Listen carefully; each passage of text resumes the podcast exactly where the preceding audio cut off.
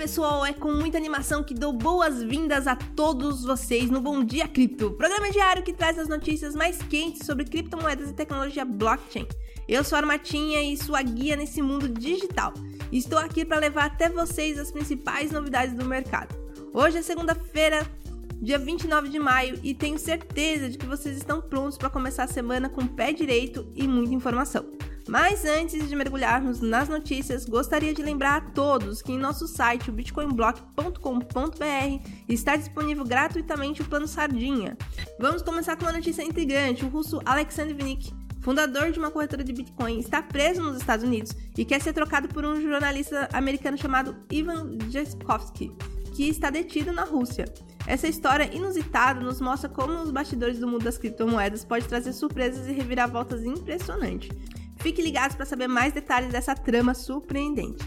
E agora vamos direto para a Alemanha, que está enfrentando uma recessão econômica com inflação em alta.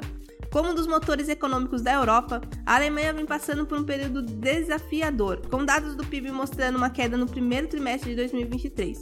É um cenário que afeta não apenas o país, mas também tem repercussão global. Acompanhar os impactos da economia tradicional no mercado das criptomoedas é fundamental para entendermos as tendências e oportunidades.